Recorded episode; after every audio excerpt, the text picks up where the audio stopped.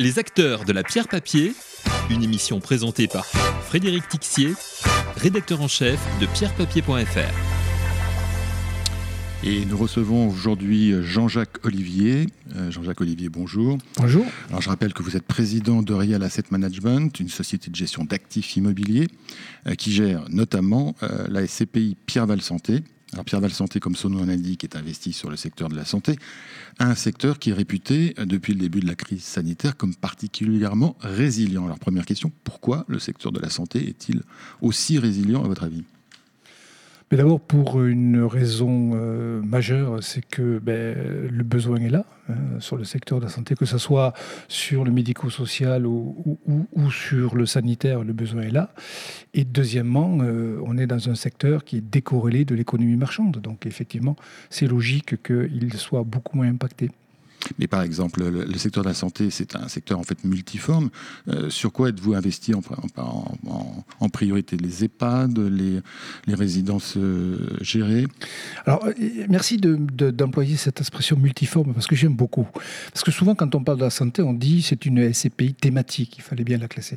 Mais dans la réalité, c'est que le secteur santé regroupe beaucoup d'activités, que ce soit de l'hébergement, de l'EHPAD, de, l'hébergement senior, que ce soit des cliniques, que ce soit des, des laboratoires, des pharmacies, euh, des entrepôts, des bureaux, en, liaison de, de, de la thématique. Donc en fait, on est sur plutôt une CPI diversifiée. C'est un secteur qui est diversifié. Et parmi ces sous-secteurs, justement, il y en a qui ont euh, plus ou mieux résisté que d'autres depuis le début de la crise. À quoi on, mesure, justement? Il n'y a pas de, baisse des valeurs, il y a des rendements qui sont constants. toutes les, cliniques, par exemple, ont continué à payer malgré, euh, malgré la fermeture dans certaines d'entre elles? Bien évidemment, d'abord parce qu'elles n'ont pas été fermées. Le deal qui a été, qui était passé avec l'État, c'est de dire vous maintenez votre personnel en cas de débordement des hôpitaux et en contrepartie, on vous couvre 85% du chiffre d'affaires de, de l'année passée. Donc euh, elles ont été sous perfusion, si j'ose dire, sur les, périodes critiques. Donc elles ont, elles ont été à même de payer leur loyer. Et quant aux EHPAD, euh, les EHPAD étaient, étaient remplis. Je, je, rappelle que pour, pour une EHPAD, globalement, 65% de, de, des revenus proviennent de l'hébergement et de la restauration, donc c'est le particulier qui paye. Euh, voilà, et puis euh, on est globalement sous effet, en, sous-nombre par rapport aux besoins, donc euh, les, EHPAD sont pleines. Et nous, ça s'est traduit de façon très simple. Hein. sur l'année 2020, dès le début du mois de mars, avec les craintes qu'il y a eu, on a eu une demande de report qui correspondait à 4% du loyer annuel, ce qui, ce qui n'est rien pour la CPI, et qui a été rattrapé depuis, depuis cette fin d'année. Aucun impact. D'accord, il y a quand même donc euh, parce qu'il y a des secteurs qui étaient réputés résilients. Euh, je pense au bureau, on commence à se reposer la question aujourd'hui.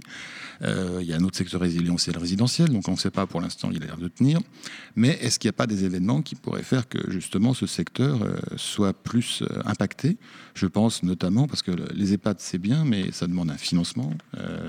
il y a effectivement le plan de relance du gouvernement, mais voilà, il n'y a pas des a pas des éléments exogènes qui à un moment ou à un autre peuvent intervenir sur ce secteur et nuire à sa rentabilité Alors écoutez, si on veut essayer de trouver un scénario catastrophe, on va bien pouvoir en trouver un. Mais en fait, dans la réalité, euh, c'est, nous sommes dans un besoin croissant. Vous me parlez des EHPAD. Euh, ben, en 2000, nous étions 1 euh, sur 5 qui avait plus de 65 ans pour reprendre que la France. Et puis, on sait qu'en 2050, c'est-à-dire 2030, pardon, c'est pas loin, c'est dans 10 ans, nous serons 1 sur 3. Donc il y a un vieillissement de la population. Ce vieillissement crée des besoins et il y a une sorte de numerus clausus qui fait qu'on ne crée pas de nouveaux établissements. Voilà, alors ça c'est pour la France. Et euh, dans les autres pays européens, euh, où il y a moins de. Il n'y a pas un numerus clausus, mais les besoins sont là. Juste deux chiffres. Hein. Euh, on dit que le, patrimoine qui représente le secteur de la santé en Europe pèse à peu près 300 milliards et que les besoins d'ici 2050 sont à 600 milliards. Donc ça montre le besoin croissant qu'il y a dans ce secteur. Et il suffit de regarder le, le marché de la transaction pour, pour, pour montrer qu'il il est au niveau européen, je parle, il est en croissance permanente. ça, les investisseurs l'ont bien compris parce que donc euh, Pierre Val Santé, dont je parlais, c'est un peu un ovni en 2020. Mhm. Euh, collecte euh, toujours très soutenue. Alors vous parlez de transactions, justement, vous avez, je crois que c'est 300 millions, c'est ça Est-ce que vous avez suivi le rythme des investissements Alors 300 millions, c'est en cours d'année. L'atterrissage, c'est 505 millions. D'accord, un, très bon troisième De, de Pierre Santé. Donc, euh, mécaniquement, vous savez que 500 millions, ça fait à peu près 450 millions d'investissements. Donc, nous avons investi un peu plus de 430 millions, c'est-à-dire à peu près 96% de la collecte. Et nous avons euh, signé pour ce début d'année plus de 118 millions. C'est-à-dire qu'en fait, on a plus acheté que ce qu'on a collecté. Et vous achetez quoi en ce moment, plus particulièrement? Toujours pareil. On, a, on, est, on est sur un profil depuis le début, c'est-à-dire on est euh, globalement à 40% euh, sur tout ce qui est clinique et maison médicale et 40% de ce qui est hébergement euh, médicalisé. Le reste étant de, de, de, ce qui gravite autour de la santé, c'est-à-dire des, des, laboratoires ou des centres de dialyse dont je parlais tout à l'heure. Alors parlons rendement. depuis plusieurs années, Perval Santé distribue un rendement conséquent. Euh, qu'en sera-t-il en 2020 Est-ce que vous avez réussi à maintenir en dépit justement de cette forte stratégie d'acquisition? Oui.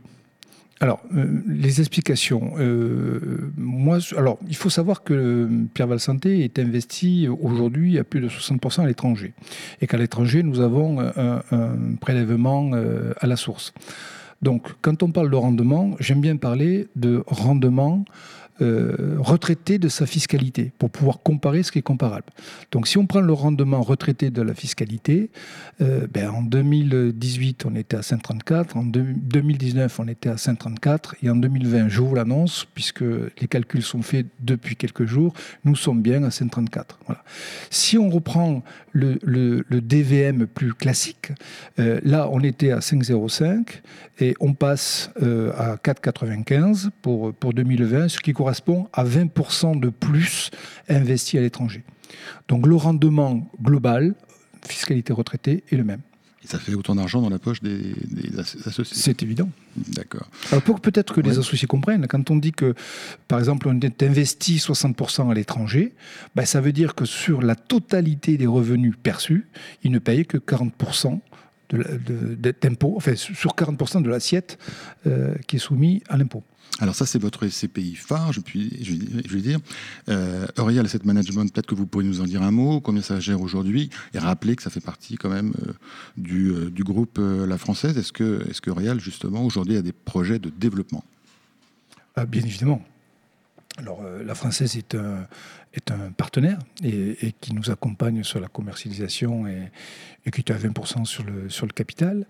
Mais euh, cette, cette, société est autonome, effectivement, elle a ses propres projets et elle a ses propres perspectives. Alors, aujourd'hui, force est de constater, euh, je dirais, euh, l'embellie qu'il y a pour le secteur de la santé. Et puis, euh, les, euh, un souhait très fort, notamment des, assureurs, euh, pour venir dans ce secteur. Et puis, aussi, pour, beaucoup, notamment des investisseurs, une volonté de simplification. Donc aujourd'hui, on, a mis un projet, nous allons sortir une SCI sur le secteur de la santé, qui aura le mérite de répondre aux besoins des assureurs qu'on n'a pas ouvert, si je veux dire, à Pierre Val Santé. Donc il est important pour nous de répondre à ce marché-là. Et puis euh, de répondre aussi, euh, je dirais, à la simplification que certains investisseurs euh, souhaitaient. Bon, aujourd'hui, quand on regarde le monde des SCI, ça n'existe pas. Euh, sur le secteur de la santé. Je confirme. Donc voilà, donc à la fois le besoin euh, de marché, euh, et quand je dis le besoin de marché, je, je parle pas que les marchés investisseurs, hein, je parle de, de, de, de la révolution, si j'ose dire, sanitaire que nous allons voir sur l'ensemble de, l'Europe. Donc le besoin dans sa globalité, plus euh, euh, notre volonté de, s'ouvrir euh, au monde des assureurs nous, nous, a, nous ont amené à se dire c'est le moment de sortir une SCI voilà, et, qui aura quelques particularités originales, ce qui est un petit peu la, notre marque de fabrique. On y reviendra, mais il y a aussi sur la SCPI, Pierre Val Santé, une division de la valeur de la part. Quel objectif? C'est pour faire un plan d'investissement programmé? Oui, voilà. Alors donc euh, ça c'est évident. Euh, moi j'ai toujours considéré que on était euh, sur des investisseurs, donc retail, qui avaient des, besoins, et de plus en plus des besoins en programmation. Donc ça a beaucoup de sens. donc on a divisé la valeur de la part, puisqu'on l'a ramené à 200 euros, et nous avons fait voter et, et, accordé donc par les associés la, possibilité d'aller vers un versement programmé. Voilà, donc aujourd'hui on est sur la mise en œuvre technique, si j'ose dire, mais sur la fin du premier semestre, nous pourrons faire des, versements euh, programmés sur Pierre-Val Santé. La grande nouveauté 2020, euh, fin 2020, c'est la sortie enfin du, label ISR tant attendu. Euh, déjà, plusieurs fonds ont été labellisés. Pierre-Val Santé fait partie, c'est un des premiers fonds de partage. Mmh. Est-ce que vous candidatez à ce label ISR Bien évidemment. Alors, euh, d'abord, euh, cette, démarche fait partie de, l'ADN, si j'ose dire, à la fois de Rial, mais même du groupe, hein, sans, s'étendre aujourd'hui là-dessus.